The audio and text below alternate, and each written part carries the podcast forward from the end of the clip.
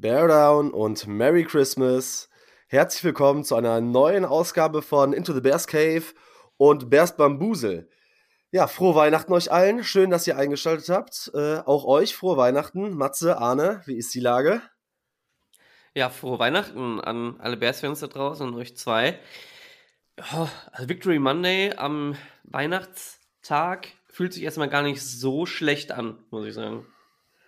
Ja, auch von mir frohe Weihnachten, Leute. Servus. Ähm, freut mich wieder hier in der Runde dabei zu sein und ich habe Bock mit euch ein bisschen über Spiel zu quatschen. Ja, wir haben, glaube ich, alle das Spiel gestern gesehen. Äh, die Bears schlagen die Cardinals und können uns jetzt wieder zurücklehnen. Ähm, ordentliches Spiel, Hauptsache W. Ähm, die Siege von letztem Jahr jetzt verdoppelt. Und wir haben gerade im Off schon drüber gesprochen wie weh tun jetzt die drei Spiele, in denen man im vierten Quarter eine Siegwahrscheinlichkeit von über 99 Prozent hatte. Denn ja, man wäre mittendrin im Playoff-Race. Ja, total. Ich glaube, man würde dann mit diesen drei Spielen, man würde 9 und 6 stehen anstatt jetzt 6 und 9. Und das wäre natürlich eine ganz andere Ausgangslage. Und da vor allem in der NFC, wo die Wildcard-Spots ja sehr, sehr umkämpft sind, auch wieder wie nahezu jedes Jahr, wäre das natürlich eine wahnsinnige Ausgangslage gewesen. Ich meine, wir haben sie immer bereut, die Niederlagen, aber jetzt so gegen Ende der Saison, wenn man sieht, es wäre noch was drin gewesen, tut natürlich doppelt weh. Absolut. Und vor allem, weil es halt auch so dumme Niederlagen waren. Und Playoffs haben, machen einfach viel mehr Spaß. Meaningful Football im Januar mit den Bears. Ich glaube, dann ist auch die Liga besser dran, normalerweise. genau so sieht's aus. Ich meine, wir haben eben im Off auch schon mal drüber gequatscht und gesagt, ja, boah, rechnerisch ist man noch nicht eliminiert, aber wenn man guckt, ähm, was hatten wir gesagt, Seahawks und äh, die Rams haben jeweils noch ein relativ einfaches Spiel gegen die Giants und gegen, was war es noch? Und gegen die Cardinals, ne? Ja, da ist, glaube ich, nicht viel zu holen. Die Bears spielen jetzt nächste Woche noch gegen die Falcons und dann gegen Green Bay. Es wäre natürlich schön gewesen, am letzten Spieltag irgendwie nach Green Bay zu fahren, wenn es noch um was geht. Aber gut, wir müssen auch ein bisschen irgendwo, finde ich, accountable bleiben. Wenn du guckst, dass wir letztes Jahr mit drei Siegen abgeschlossen haben, jetzt stehen wir bei sechs ein, zwei Siege sind theoretisch noch drin. Das heißt, da hat man schon tendenziell einen großen Schritt äh, des ganzen Teams gesehen, oder? Dieses Jahr? Ja, definitiv. Also vor allem halt auch die, Def die Defense, die jetzt gestern wieder top war, ähm, die letzten seit Hälfte der Saison top war und ja, ansonsten Offense lässt natürlich hier und da ein bisschen noch so Wünschen übrig. Aber auch da sehen wir Verbesserungen, ähm, was was die O-Line angeht, was Cole Komet vor allem auch angeht. Oh, da sprechen wir sicherlich gleich noch drüber, was er gestern für ein Spiel hatte. Und ja, ich weiß nicht, man hat es gesehen. Und wir haben die Winze doppelt, wie du schon gesagt hast. Ich glaube, das, ist, das allein zeigt schon eine Verbesserung des Teams. Ja, ja dann würde ich einfach mal sagen, ja, äh, Matze, bitte, Matze. Ich wollte nur, wollt nur noch einen Satz anschließen mit, ähm, wir werden auf Defense sowieso noch zu sprechen kommen, aber ich fand super spannend zu sehen, dass die Defense auch trotz, wir hatten keinen Turnover und Defense, ähm, trotzdem war sie wirklich grundsolide und hat uns definitiv im Spiel gehalten und war definitiv der ausschlaggebende Punkt, warum wir das Spiel noch gewonnen haben und vor allem nicht noch irgendwie verloren haben wie die letzten Spiele. Also es, man kann nicht immer auf die Turnover zählen, deswegen war es wahnsinnig wichtig, das auch so zu sehen. Ja, dann lass uns doch direkt mal bei der, habe ich glaube ich am Anfang gar nicht gesagt, bei der 27 zu 16 äh, oder bei dem 27 zu 16 Sieg der Bears äh, direkt bei der Defense bleiben. Gab es irgendwas, was für euch rausgestochen ist? Ähm, irgendwelche Calls, Scheme-wise, Coaching-wise oder Player-wise, was euch äh, aufgefallen ist, worüber wir sprechen müssen? Ja, mir ist wieder was aufgefallen und zwar bei der erste Touchdown von den Cardinals war wieder ein Justin Jones in Coverage. Also, ich weiß nicht, was, was da wieder los war. Justin Jones versucht da irgendwie verzweifelt, James Conner nachzulaufen und natürlich absolut keine Chance. Ja, ich weiß nicht, warum das immer wieder vorkommt. Ja, die Frage ist, ob das schon ein Fingerzeig ist, äh, dass wir nächstes Jahr keinen neuen Cornerback brauchen. Äh, wer braucht Jalen Johnson, wenn man Justin Jones in Coverage hat? Es ist unglaublich. Also Dritter und Sechs, ähm, ja, ein Dump-Off-Pass auf James Conner, der zum Touchdown führt. Keine Ahnung, äh, ja, Arne, hast du da irgendeine Erklärung für? Das ist das zweite Mal und ich weiß nicht, was da mit ähm, irgendwie, was der, was der Plan dahinter ist. Ja, also natürlich sieht man, man will Justin Jones als Cornerback One etablieren, wie du schon gesagt hast. das ist die einzig logische Erklärung. Nein, keine Ahnung. Also das ist ein absolut wilder Call. Vor allem, dass man es halt mit dem Defensive Tackle und nicht mit irgendwelchen Outside-Linebackern, die wir natürlich nicht haben, aber dass man versucht, halt den irgendeinen unserer D-Ends als Outside-Linebacker zu, äh, zu etablieren, wenn man dann schon jemanden in Coverage schicken will. Aber nein, das muss ja Defensive Tackle sein, keine Ahnung. Können wir demnächst auch, weiß nicht, ja, Cairo Santos vielleicht noch draufstellen als Linebacker oder so. Weil, also. Ja, wir hatten halt, wir hatten, wir hatten halt, weißt du, es gab so, ich meine, man redet immer über den Turnaround der Defense und ich meine, ab dem Zeitpunkt, als Jon Snow so ein bisschen beratend mit Überfluss zur Seite gestellt wurde ähm, hat sich das Ganze ja auch so ein bisschen geschiftet. Aber wir haben immer wieder solche Brainfarts irgendwie. Jetzt das zweite Mal, dass Justin Jones in Coverage droppt. Ich erinnere mich zum Beginn der Saison, als Andrew Billings outside aufgestellt wurde, quasi an der, ähm, ja, quasi an der Seitenlinie, um da irgendeinen Überraschungseffekt herbeizuführen. Ich weiß es nicht. Also irgendwie läuft mir da zu viel durcheinander, muss ich ehrlicherweise sagen. Ja, nein, mir auch. Also ich hatte es die letzten paar Mal schon erwähnt und es ist ja auch nicht du hast auch schon den Andrew Billings, äh, das Andrew Billings genannt.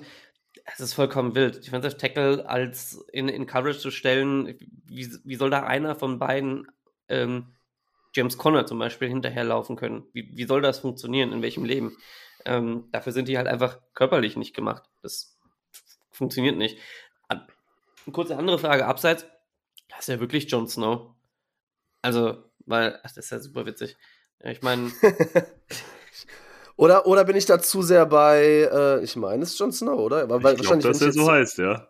Ja, wenn ich, weil wenn ich jetzt parallel gucke, finde ich wahrscheinlich eh nur Game of Thrones. Ja, genau, das ist äh, He knows nothing. Ich, es ist, ähm, ja, sieht man zumindest auf. bei denen, aber ansonsten funktioniert es eigentlich ganz gut. Also keine Ahnung. Ich weiß nicht, ich weiß nicht, was das soll. Vielleicht um sich selbst zu verwirren, um die Defense zu verwirren, um die Offense zu verwirren. Ich habe keine Ahnung.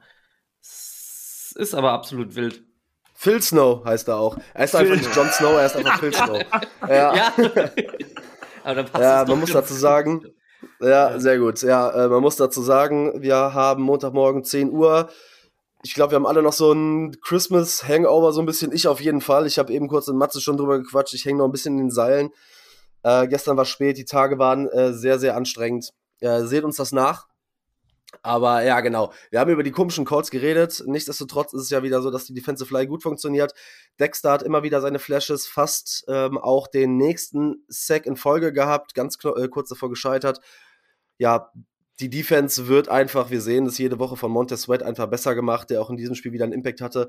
Ich erinnere mich im ersten Quarter, ich glaube, diesen Batted Pass, den er von Kyler Murray runterschlägt, ähm, richtig, richtig gut. Und ja, die Defensive Backs, muss ich sagen, Gerade hinten raus. Ähm, Kyler Gordon gegen den Run wieder stark, Tyreek Stevenson mit gutem Tackling, Jalen Johnson, äh, wie man ihn kennt, äh, Brisker da, Eddie Jackson da.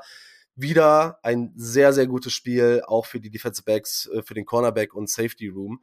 Ich glaube, dass man dafür nächstes Jahr auf jeden Fall was hat, auf dem man aufbauen kann, unabhängig davon, wer Defensive Coordinator oder Head Coach ist. Ja, vor allem auch, also wenn ich da bei deiner Aufzählung noch kurz was anfügen kann, Terrell Smith war auch, also gerade dieser, ja. dieses letzte Play da bei den Third and, weiß nicht, sechs oder acht, war brutal in Coverage und dann äh, spielen die den vierten aus, obwohl sie noch drei Timeouts haben, was ich in dem Sinne nicht verstanden habe, weil wir waren dann an der gegnerischen 27. Aber gut, für ja. uns war es für uns war es gut. Vielleicht haben wir das gebraucht, um das Spiel irgendwie zu sealen, wer weiß. Ähm, ansonsten Kyler Gordon gestern auch wieder wahnsinniges Spiel. Du hast schon angesprochen, Marc. Äh, Crucial Tackles, das Hustle Play bei dem Sack. Also der war wieder all over the field. Habt ihr sonst, ich finde, wir haben jetzt nichts groß Neues, muss ich ehrlicherweise sagen, über die Defense gelernt. Ähm, Cornerback solide, mh, mm, auch irgendwie über vier Quarter dominant gewesen. Die Linebacker immer in Ballnähe, all over the place. Fand ich, hat mir richtig gut gefallen. Also ich denke, da hat man äh, aufs nächste Jahr gesehen, auf jeden Fall eine solid Unit wenn man hier und da vielleicht guckt, okay, du brauchst Steve auf Safety, ähm, du brauchst vielleicht immer noch diesen dominanten Three-Tech, hängt natürlich auch davon ab, was für ein Scheme du nächstes Jahr spielst. Ähm, aber ich glaube, da, da haben wir einiges, äh, worauf uns auch die letzten beiden Spiele noch drauf freuen können. Voll. Das Einzige, was mir noch aufgefallen ist, als wir 21-0 vorne waren, war schon wieder, ist schon wieder in diese konservative Richtung gegangen. Also dann hat Eberfluss wieder angefangen, diese Soft-Coverage zu spielen und das war dann der Punkt, wo das Momentum komplett geswitcht ist. Ich meine, klar, wir führen 21-0, aber man spielt auch weiter aggressive, es funktioniert doch. Wieso in der ersten Halbzeit musst du noch nicht so soft spielen? Also habe ich nicht verstanden in dem Moment. Ja, vor allem, weil du ja mit dieser, mit dieser Unit einfach Druck ausüben kannst, ne? Ja, definitiv. Du, nennst es ganz richtig. Soft-Coverage, es war einfach, ich, ich weiß nicht, es war dann wieder zu soft und die sind dann zu konservativ. Und ich weiß nicht, warum das immer wieder passiert. Und ich habe es äh, bei, bei, uns in die Gruppe geschrieben, ja, ich habe leichte Vietnam-Flashbacks dann bekommen, weil es einfach schon wieder, ich denke schon wieder, ach, es geht schon wieder los. Oh nein, es geht schon wieder los. Dann waren, waren die wieder dran auf einen Punkt, äh, also auf einen, einen Score. Ich denke mir, nee, das kann es jetzt nicht schon wieder sein gegen die Cardinals. Ich weiß nicht, was das immer soll mit, mit Elberfluss. Und ich glaube, dass das vielleicht auch ein Punkt ist, der ihm dann am Ende seinen Job kostet. Ja, das ist halt auch eine Philosophie, die man jetzt äh, irgendwie im ganzen Team etabliert hat. Und selbst wenn Überfluss äh, mittlerweile nur für die Defense zuständig ist, ist es ja trotzdem ja eine Mentalität, die man im ganzen Team äh, irgendwie etabliert. Wenn wir dahingehend direkt äh, auf die andere Seite des Balles gehen, uns die Offensive angucken, habt ihr spontan gerade, sonst suche ich das nochmal eben raus, ähm, Stats gerade zu Justin Fields gerade parat? Habt ihr da was? Ja, ich hätte da, ich hätte da was. Ja, ähm, bueno. Also, Justin ist aus dem Tag raus mit 15 von 27 angebrachten Pässen, 170 Passing Yards, einem Touchdown, eine Interception mit neun Carries für 97 Yards und einem Touchdown ähm, und einem Sack. Das macht ein Rating von 71,5 insgesamt. War ein okayer Tag, also wenn ich es direkt interpretieren darf, es war ein okayer Tag. Es war, die erste Hälfte war sehr, sehr gut, fand ich. Also, das war all Justin Fields, meiner Meinung nach. Und, äh, und Cole Komet, das muss man dazu noch sagen. Ähm, und die zweite Hälfte war dann eher noch, vielleicht tatsächlich, wie du es gesagt hast, dass sich da diese, diese Mentalität etabliert hat, von wegen, ja, ja, also wir spielen jetzt halt, um das Spiel nicht zu verlieren, so nach dem Motto, und nicht mehr aggressiv. Und das hat man auch wieder gemerkt, fand ich. Ja, Matze, ich habe so ein bisschen gelesen, was du geschrieben hast. Wie war deine Einschätzung? Wie hat dir Justin Fields gefallen? Ähm, was, worauf hast du geachtet? Keine Ahnung, wie war so dein Eindruck? Ich fand, es war gestern wieder die typische Justin Fields Experience. Also, er ist ein wahnsinnig spektakulärer Playmaker und wahrscheinlich einer der, wenn nicht der spektakulärste Playmaker in der NFL. Und man hat es auch gestern wieder gesehen, auch allein dieser, dieser Lauf vor seiner Interception, die er dann äh, geworfen hat, das war so diese Szene, wo das so ganz gut definiert. Der, erst macht er so einen 30-Yard-Lauf, komplett spektakulär, macht wahrscheinlich außer ihm vielleicht noch Lamar, sonst niemand in der Liga und dann diese völlig stupid Interception, wo einfach komplett auf ihm ist. Also der ist einfach zwei Meter unterworfen, der Ball. Und so eine Interception darf in dem Kontext da nicht passieren. Ich, ja, vielleicht mag du erst. Ja, ja, lass uns direkt über die Interception reden. Ähm, ich habe mir das heute auch nochmal in Ruhe angeguckt und äh, gestern fand ich es auch schon ein bisschen weird. Man muss wirklich sagen, das war kein guter Wurf, das war ein äh, schlechter Pass, aber ich habe das auch bei, bei, mir selber gemerkt, ne? weil wir haben das ganze Jahr immer viel über Justin Fields gesprochen, wir haben das ganze Jahr viel auf Justin Fields geguckt. Und ich finde, dass wir sowohl bei dem Team als auch bei Fields irgendwie so ein, ja, so ein merkwürdiges Narrativ mittlerweile so ein bisschen haben, weil jede Situation, jede Entscheidung, und das ist jetzt auch hier irgendwo unsere Aufgabe, aber sie zieren wir halt komplett. Du guckst Spiele von den Bills mit Josh Allen, du guckst Spiele von Kansas City und Patrick Mahomes, du guckst Spiele von Miami mit Tua, Justin Herbert, wem auch immer. Und ich glaube, dass bei keinem, oder ich äh, habe nicht den Eindruck, dass, ne, da wird gesagt, okay, ist ein schlechter Pass, ist eine Interception. Es ist natürlich eine andere Situation, weil Justin Fields gerade so ein bisschen in der Debatte ist, nächstes Jahr vielleicht nicht mehr Quarterback der Chicago Bears zu sein. Aber ich denke halt auch, so, man hat diese Highs und diese Lows, bei, äh, ich habe da mit Christian letzte Woche drüber gesprochen, man äh, sagt bei Josh Allen, okay, man lebt mit dieser unfassbaren Anzahl an Interceptions, aber man kriegt ja was dafür. Das ist bei Justin Fields auch so. Er hatte dieses richtig schlechte Play, der Ball ist unterworfen und ich glaube, er hatte auch DJ ähm, halbwegs offen oder man kann ne, zumindest antizipieren, ja. ihn dahin zu werfen. Das war kein gutes Play. So, aber wir brauchen nicht so tun, als ob irgendein Quarterback in dieser Liga jedes Spiel keinen Fehler macht.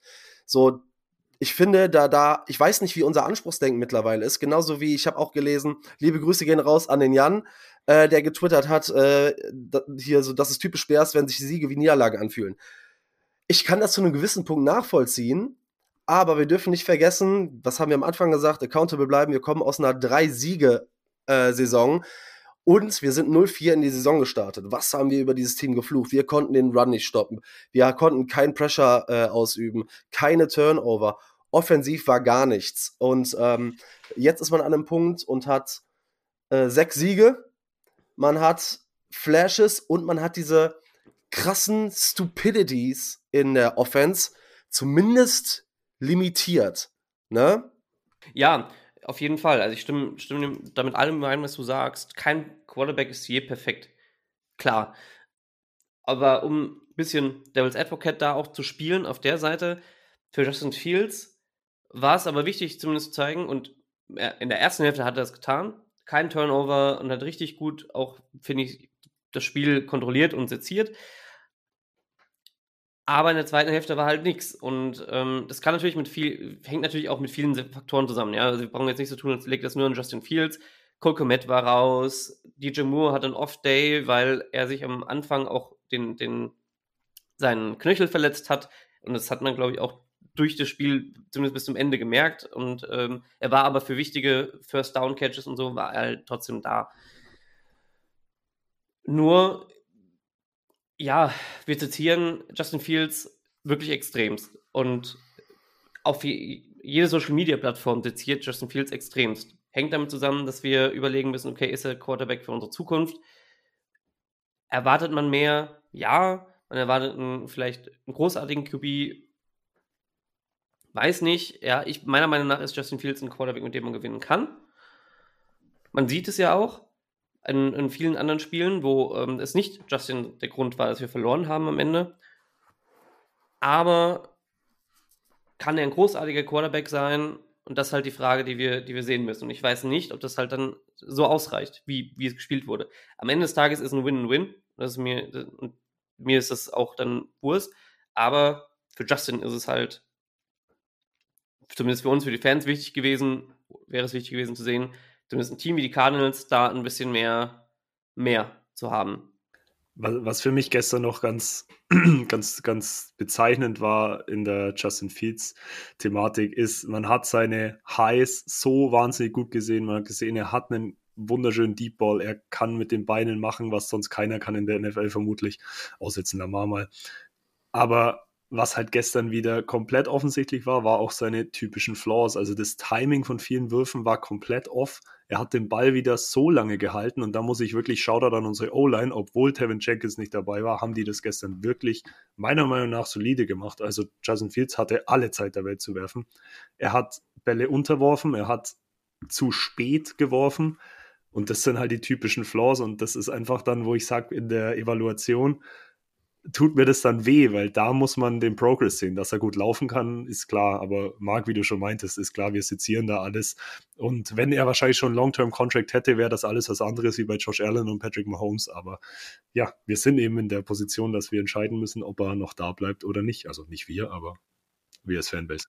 Äh, vor allem mit dem First Overall Pick, den wir jetzt so gut wie sicher haben, da nachdem die Patriots heute Nacht gewonnen haben und die Panthers jetzt quasi drei Games gewinnen müssten, was ja nicht mehr möglich ist, um aus dem First Olympic rauszukommen.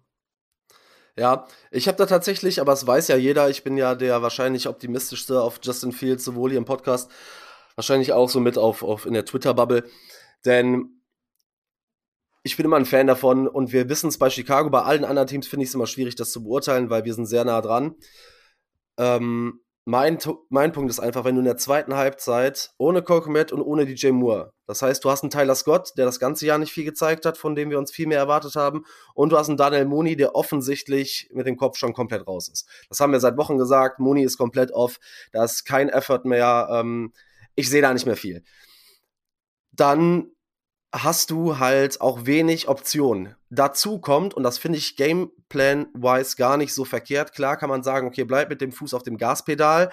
Andererseits, wenn du 21-0 führst, kann ich das auch verstehen, dass man den, und das haben wir oft genug kritisiert, etabliere den Run und du läufst mehr, äh, dass man da sagt, okay, da fehlen dann am Ende die Passing Yards, weil du bei einer 3-Score-Führung irgendwann auch anfängst zu verwalten und am Ende, wenn du den Sieg holst, ist ja auch alles gut gegangen. Dazu kommt, das habe ich ein bisschen anders nämlich gesehen. Ich fand die O-Line nicht gut. Ähm, ich fand, Justin Field hatte sehr, sehr viel Druck.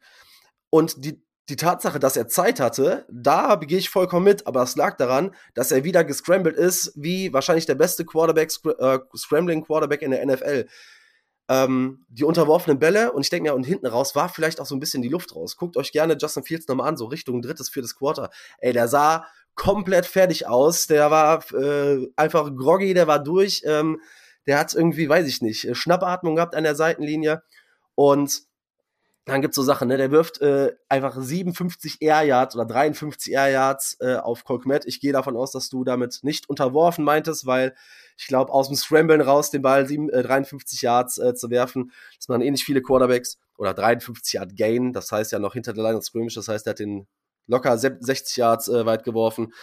Und ähm, ich finde, dass man den Drop-Off zum Beispiel auch in der O-Line, wenn Tevin Jenkins fehlt, schon gesehen hat. Nate Davis gefällt mir noch gar nicht gut. Die Tackle gefallen mir ganz okay, aber äh, Lucas Patrick ist weiterhin ein Issue. Und deshalb finde ich, dass man gesehen hat, dass wenn du Justin Fields Waffen an die Hand gibst und wenn wir jetzt noch einen kompetenten Playcaller hätten, dass du auf jeden Fall einen Playoff-Run mit dem hinlegen kannst und auch in den Playoffs Spiele gewinnen willst. Ich kann aber auch jeden verstehen und die Debatte verstehen, wenn man sagt, okay, wir haben den First Overall Pick und wir wollen auch diese Contract-Situation resetten, auf einen Rookie-Deal gehen.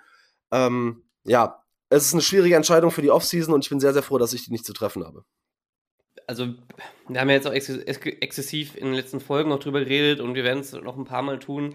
Es ist einfach, es ist einfach diese Entscheidung mit dem, wo viel zusammenkommt. Ich, ich liebe Fields, ich finde ihn richtig gut und er hat auch das Potenzial. Ich finde, ähm, jetzt auch mit noch einer Saison und so, da das doch doch alles ein bisschen zu entwickeln. Auch die, auch die Flaws, die er noch hat, die er vielleicht ab, die er vielleicht auch noch dann abstellen kann, die in meiner Meinung nach seiner Rookie-Season noch nicht so herausgetreten waren, teilweise, so wie, wie mit dem in Indecisive sein zum Beispiel oder das Warten, bis die, bis die äh, Wide Receiver open werden. So. Das hat er in der Rookie Season besser gemacht. Das haben wir ihm vielleicht ein bisschen noch ausgetrieben. Aber äh, man muss dann die anderen Faktoren mit einbeziehen.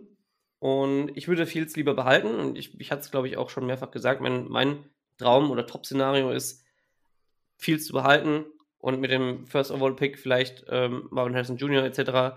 oder einen zurückzutraden oder so und dann trotzdem ähm, Marvin zu draften, der wirklich Ausnahmetalent ist auf Wide Receiver, auch wenn immer gesagt wird, ja, die anderen Wide Receiver sind nicht so weit dahinter. Ähm, ich bin damit auch mit, denen auch zufrieden. Aber das wäre, glaube ich, ein, ein Prospekt, was uns noch auf jeden Fall noch weiter nach vorne bringen kann.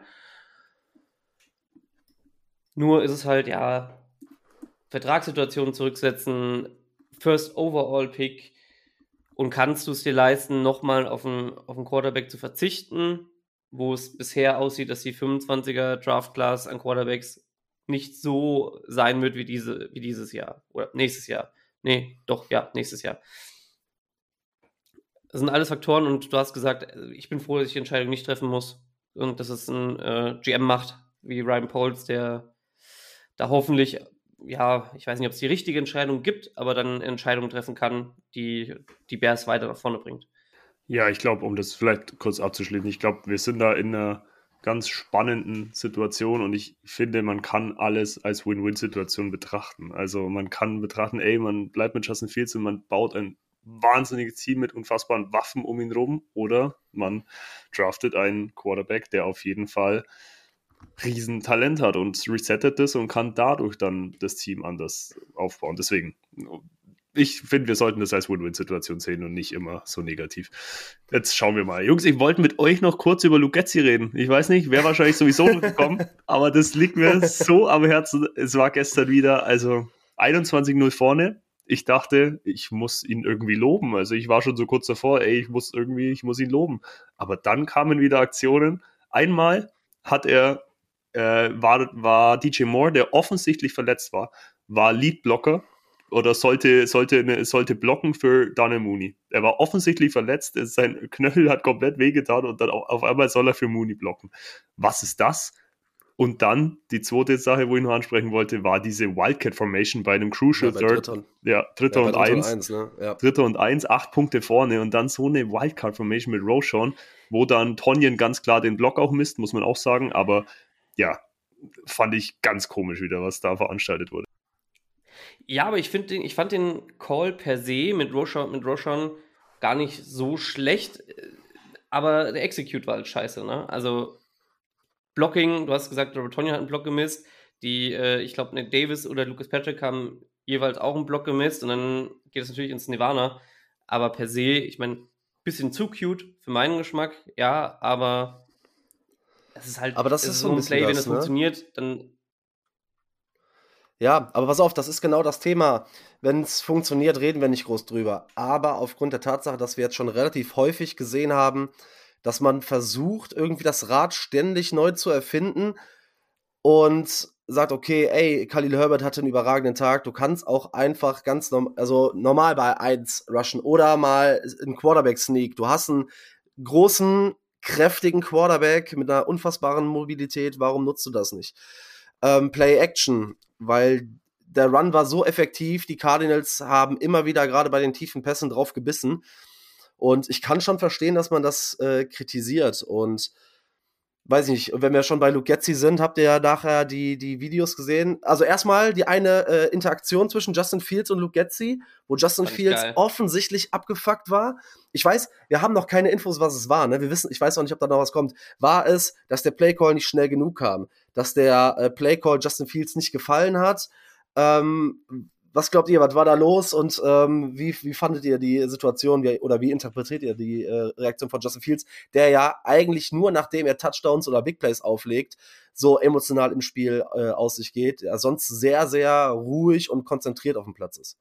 Ich vermute, dass es war, dass der Playcall nicht schnell genug kam, dass äh, er da ein bisschen Tempo gehen wollte und dann halt von Getzi oder wem auch immer der, der Playcall nicht schnell genug kam, weil ich weiß nicht, ob er offen, ob er so öffentlich und so wie wir ihn kennen mit seiner stoischen Art sagen würde, hier, Luke, jetzt dein Blackhole ist scheiße, mach doch mal was ordentliches. Ich glaube es nicht. Ich glaube, es ist tatsächlich eher ist hier, mach mal jetzt, jetzt schnell und der, den Druck hatte jetzt, machen wir mal schnell und ähm, dass es das eher ist. Aber wie Marc gerade auch schon meinte, Fields ist eigentlich immer ruhig. Also da kommt eigentlich nie was so aus der Richtung. Deswegen, ich glaube schon, dass das Verhältnis sehr angespannt ist, wenn das dann eben, weil wenn sowas rauskommt, dann ist es in so einer Situation. Und ich glaube, das ist schon sehr angespannt. Also ich weiß nicht, wie, wie sehr man es noch deuten muss. Und auch die, die Umarmung nach dem Spiel war ja eher ja. kalt von Justins Seite aus. Ja. Ja, es sieht aus wie zwei Menschen, die keine Lust mehr haben, miteinander zu arbeiten. Wenn man sieht, kurz davor umarmt er Patrick Scales und zwar so richtig innig und herzlich und strahlend und dann kommt so Getzi und so, ja, okay, okay, Bro. Also so, juckt halt gar nicht mehr. Ja, Weiß ich Patrick nicht. Scales ist auch halt eine coolere Person. Also, also. Ja, ja, ist einer der, der coolsten Spieler überhaupt im Roster. Ja, aber das ist das Thema Luke äh, Getzi. Ich denke, da werden wir auf jeden Fall eine Veränderung sehen.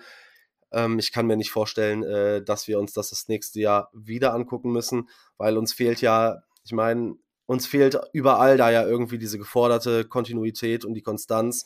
Klar, die fehlt bei Justin Fields auch mit äh, diesen Ups and Downs, die fehlt aber auch, ähm, ja, in der Offensive generell. Deshalb weiß ich nicht. Aber wer einen guten Tag hatte, darüber hinaus vielleicht noch erwähnenswert. Klar, wir haben jetzt nur kurz über Colcomet gesprochen, aber gerade Halbzeit 1 bis zu seiner Verletzung ein Wahnsinnstag. Also richtig, richtig gut.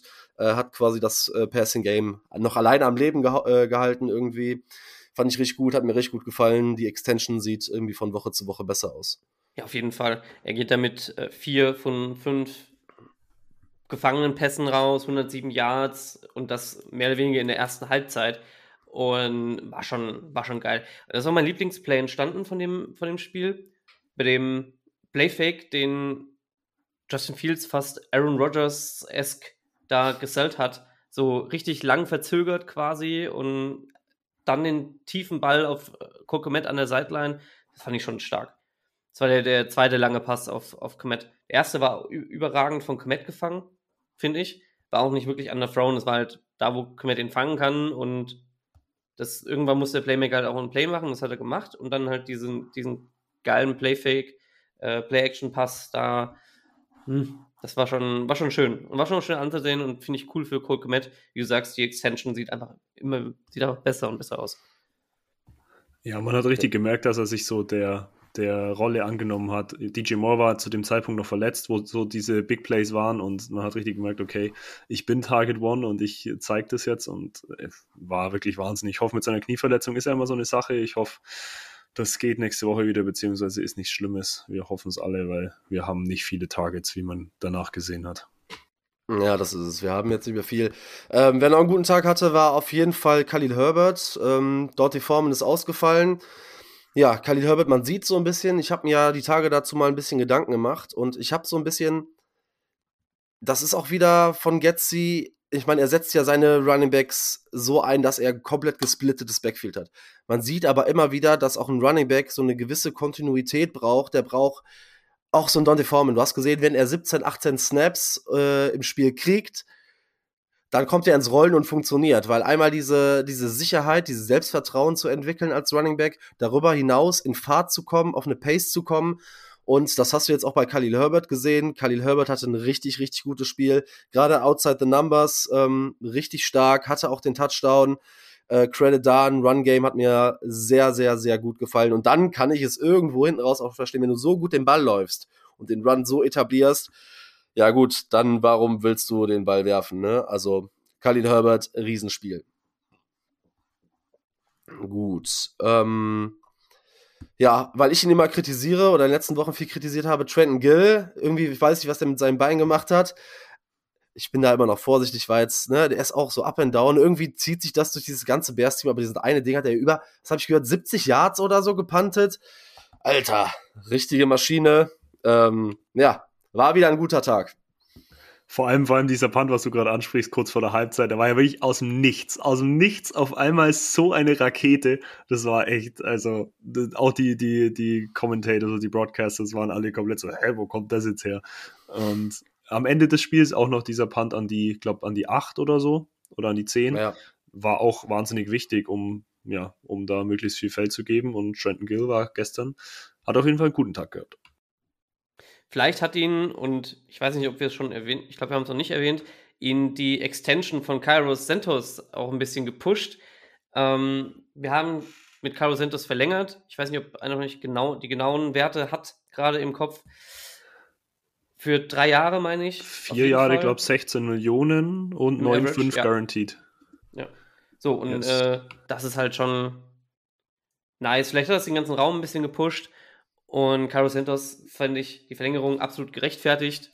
Ähm, mit, mit dem, was er geleistet hat als Kicker. Und ich glaube, dass man nicht einfach denselben Fehler macht wie bei Robbie Gold damals, nur weil er hier und da mal einen gemisst hat. Und ich habe eine Diskussion gesehen mit einem PFF-Mitarbeiter, der meinte, ja, äh, dass man den Kicker verlängert, der nicht weiter als 50 Yards kicken kann und was übrigens auch gar nicht wirklich stimmt. Ja? Aber ich finde es gut. Wir haben einen Kicker, der safe ist und dann macht man da keine Baustelle ja. auf. Grüße gehen raus an Timo, ja, Timo von PFF, Timo Riske. Habe ich auch gelesen. Ja, das ist es halt, ne? Man traut, ja, das war's wieder. Das war ja das äh, Field Goal gegen die Browns, was da, glaube ich, thematisiert wurde, weil man in Anführungszeichen Cairo Santos diesen 50, 53 Jahre nenne es mal nicht, zugetraut hat und ihn dann extended. Ähm, nee, wir haben einen Reliable Kicker. Gerade nach der ganzen äh, Geschichte um 2018 wissen wir, wie viel das wert ist und dass wir uns da keine Sorgen machen müssen. Und ähm, gehört für mich auch zu den besseren Kickern der NFL, ist reliable. Und ich glaube, das ist für uns in Chicago ja eine ganz, ganz wichtige, ganz, ganz wichtige Sache, dass man zumindest sich über die Kickerposition keine großen Gedanken machen muss. Habt ihr sonst noch was abschließend zu dem Spiel, was aufgefallen ist? Ähm, weil wir werden definitiv ja in der Offseason noch einiges äh, thematisieren, angefangen bei Justin Fields, über den Coaching-Staff, über den Draft bis hin zu Ryan Poles und der Entwicklung des Kaders, denn da muss man auch auf jeden Fall Props da lassen, dass der Kader sich entwickelt hat. Darauf kommen wir auf jeden Fall noch zu sprechen. Habt ihr denn noch was zu dem Spiel jetzt gegen die Cardinals? Eine einzige Sache habe ich noch. Kyler Murray, Shoutout an dich. Das tat mir sehr, sehr leid, teilweise, wie, wie für dich das Spiel gelaufen ist, weil, also, weiß ich nicht, mit den Passcatchern und James Conner geil, der Rest, ach, ich weiß nicht. Und hat ihm dann die Frustration auch teilweise sehr, sehr angesehen auf der Bank. Das kann ich absolut verstehen. Also Shoutout und wird besser. Es gibt bessere Zeiten. Ja, ich habe auch noch einen abschließenden Gedanken und zwar zu unserem ja, ganzen Season-Leidenskind Arne Mooney. Ich meine, äh, DJ Moore out oder äh, einfach sichtlich verletzt, Cole Kmet out und es ist trotzdem so, dass Darnell Mooney zwei Receptions für fünf Yards hat. Also, wenn er dann nicht gefeatured wird, äh, wann dann, soll es dann passieren? Also, ja. Ja, ich, ich meine, wir haben es ja die letzten Wochen gesehen, ne, dass ja teilweise schon versucht wird, ihn mehr ins Spiel zu bringen, aber ich glaube, nach der ganzen Situation, dass er so viel im Blocking mit seiner Statur eingesetzt wird und ähm, dass er auch eine gewisse Frustration und das, ich meine, ich finde eh, dass er nicht seinen Stärken nach eingesetzt wird, weil wir haben gesehen, er war schon ein 1000 Yard Receiver und ich würde ihm niemals auf einmal die Qualität absprechen. Ähm, aber für mich weiß ich nicht, äh, Verbleib wird immer unwahrscheinlicher. Vielleicht mit einem neuen Coaching-Staff, neuen Quarterback eine andere Situation. Aber er spielt natürlich auch nicht gerade, ja, um Argumente für sich zu machen, um in seinem Contract hier einen Vertrag zu kriegen ich glaube, mehr als ein Wide Receiver 3 Vertrag wird es am Ende nicht werden. Und je nachdem, wie sein Asking ist für, für seinen Contract, ja. Ich weiß aber auch nicht, ob man ihn dann in Chicago behalten will, weil die Frage ist halt, okay, wenn du, du musst halt dann früh einen Receiver draften, weil sonst hast du DJ Moore und dahinter Tyler Scott. Und das ist vielleicht dann doch ein wenig dünn und das vergisst man ja so schnell, ne? Ja, ähm, ich, also ich persönlich werde wahrscheinlich aus Zeitgründen jetzt zu Weihnachten keine große äh, Falcons-Preview mehr machen. Ich weiß nicht, wie sieht's bei euch aus? Haut ihr da noch was raus? Ja, ich denke, wir werden uns werden da noch irgendwas raushauen ähm, später die Woche. Wenn wir, wenn, also natürlich, wenn wir es zeitlich schaffen, weil zwischen Jahren ist immer ein bisschen viel. Das ist, denke ich, bei allen so. Aber ich denke schon, Mathe, ich glaube, wir kriegen das hin. Ja, wir kriegen es hin. Also wir schauen, ob wir noch einen Gast dazu bekommen. Ansonsten machen wir es halt zu zweit oder zu dritt, je nachdem. Ähm, ja, also ich denke, da wird auf jeden Fall was kommen bei uns. Ja, wird auf jeden Fall nochmal interessant. Am Anfang der Saison haben wir so ein bisschen gesagt, äh, Worst-Case-Matchup, weil Run-Heavy und unsere Run, äh, Rushing-Defense war nicht gut. Das hat sich alles so ein bisschen gedreht. Tyler Heinecke wieder an der Center. Hm, ich habe mir gerade mal das letzte Spiel so ein bisschen angeguckt. Die haben natürlich die Colts jetzt mit 29-10 in Indianapolis äh, weggeblasen. Stehen 7-8. Ja, Bijan Robinson, Tyler Algier, äh, Cordero Patterson, ich habe mir mal angeguckt, mit 12, 9 und 7 Carries. Also da ist nix mit äh, Top, äh, Top Superstar Bijan Robinson, zumindest mit dem Featuring-Anteil. War aber auch äh, Receiving Leader mit 50 Yards. Der Ball wird gut verteilt, glaube ich, in der Atlanta Offense. Aber vielleicht auch ein ganz interessantes Topic, weil ja potenziell äh, Atlanta immer so als Trade Target für Justin Fields gehandelt wird. Ähm, ich bin mal gespannt, ich höre auf jeden Fall bei euch rein und dann, äh, und dann gucken wir mal weiter. Ich weiß nicht, wenn ihr noch was habt, ich bin sonst, glaube ich, durch und verabschiede mich in die Feiertage und bin dann raus. Ja, nein, ich habe auch nichts mehr. Außer vielleicht, eine Sache noch mit der Run, die du hast angesprochen mit den, mit den Falcons. Wir haben die Cardinals unter 93 Running, Rushing Yards gehalten. Das nur noch mal dazu. Die, die Wochen davor hatten sie um die 250. Ähm, ich glaube, das sieht ganz gut aus gegen die Falcons. Das mal vorweg für die Preview genommen. Jetzt aber wünsche ich frohe, frohe Feiertage. Ähm, dir auch, Marc. Und schöne, schöne Tage noch mit der Familie. Und ich hoffe, dass sie nicht zu stressig werden. Genießt es, habt einen guten Rutsch ins neue Jahr. Schaut bei der German Bass Cave vorbei. Sind wir jetzt alle übrigens Mitglied. Ja. Ähm, schaut auch beim Merch vorbei. Der sieht auch ziemlich nice aus. Und ja, sonst schöne Feiertage, schöne Woche. Haut rein, bear down. Ich kann mich dem nur anschließen. Schöne Feiertage, schöne Zeit, schönen guten Rutsch ins neue Jahr und wir hören uns. Bear down. Bear down.